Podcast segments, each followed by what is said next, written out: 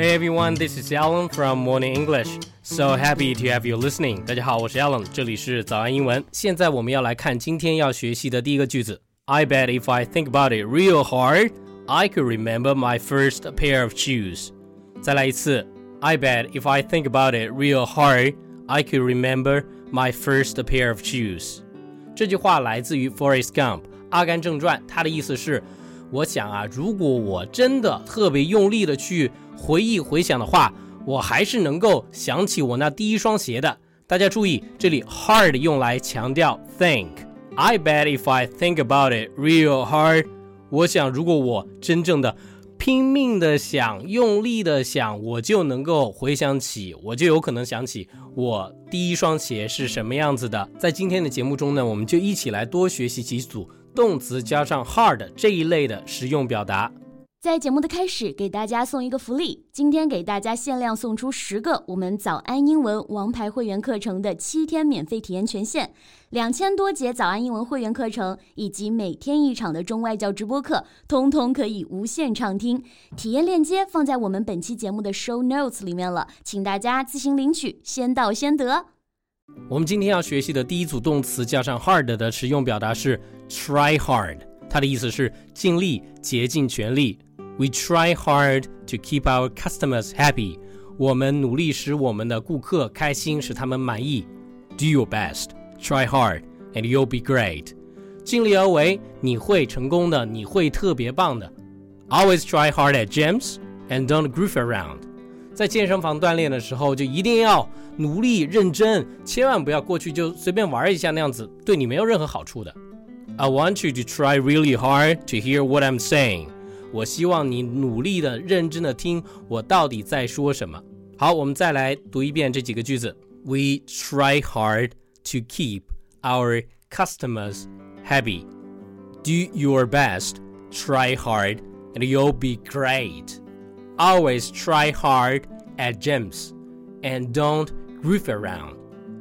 I want you to try really hard to hear what I'm saying。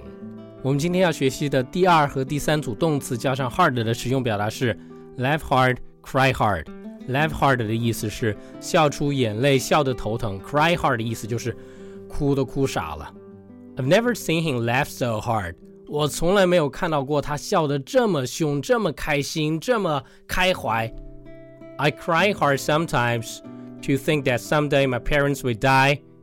Am I crazy? 我有时候一想到有一天我父母会离我而去，会过世，我就哭得特别凶。你觉得我是疯了吗？其实我当然不这么觉得，我觉得你很正常，你没有疯。因为我六岁的时候，当时有一天我也同样的差不多的经历吧。我当时是在看那个《聪明的一休哥》，然后一休哥就和西欧卫门说，他说。人终有一死，不管你是富贵还是贫穷，终有一死，都会化为，呃，几堆白骨。我当时一听到，我就哭得特别厉害，因为我想到有一天，我奶奶可能就不在了，因为我小时候和我奶奶的关系特别好。然后可能有一天我父母也不在了，有一天我也不在了，这个世界跟我都没有任何关系了，我就哭得特别凶。所以我不觉得你有问题，crazy，我觉得你很正常。好，我们再一起来读一下这两个句子：I've never。seen him laugh so hard. I cry hard sometimes to think that someday my parents will die. Am I crazy? 我们今天要学习的第四组动词叫 hard 的使用表达是 hit hard。hit hard，它的意思是用力击打或者说打击非常的大。You need to hit the ball hard。你应该用力的击打那个球。His son's death hit him hard。他儿子的过世对他的打击特别大。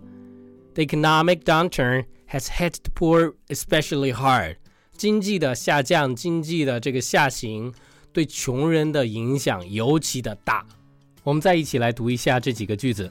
You need to hit the ball hard. His son's death hit him hard, the economic downturn has hit the poor especially hard.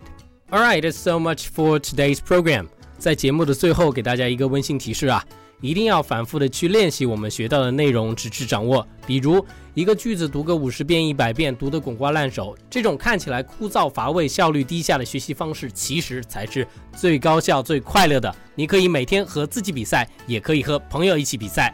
好了，今天的节目就到这里啦。I'm Alan for Morning English. Thank you for listening. 今天的节目就到这里了。如果节目还听得不过瘾的话，也欢迎加入我们的早安英文会员。成为会员，您就可以无限畅听我们每天一场免费的中外教直播课，以及两千多节原创系统课程了。今天我们限量送出十个七天免费试听权限，试听链接放在我们本期节目的 show notes 里了，请大家自行领取，先到先得。This podcast is from Morning English. 学口语就来早安英文。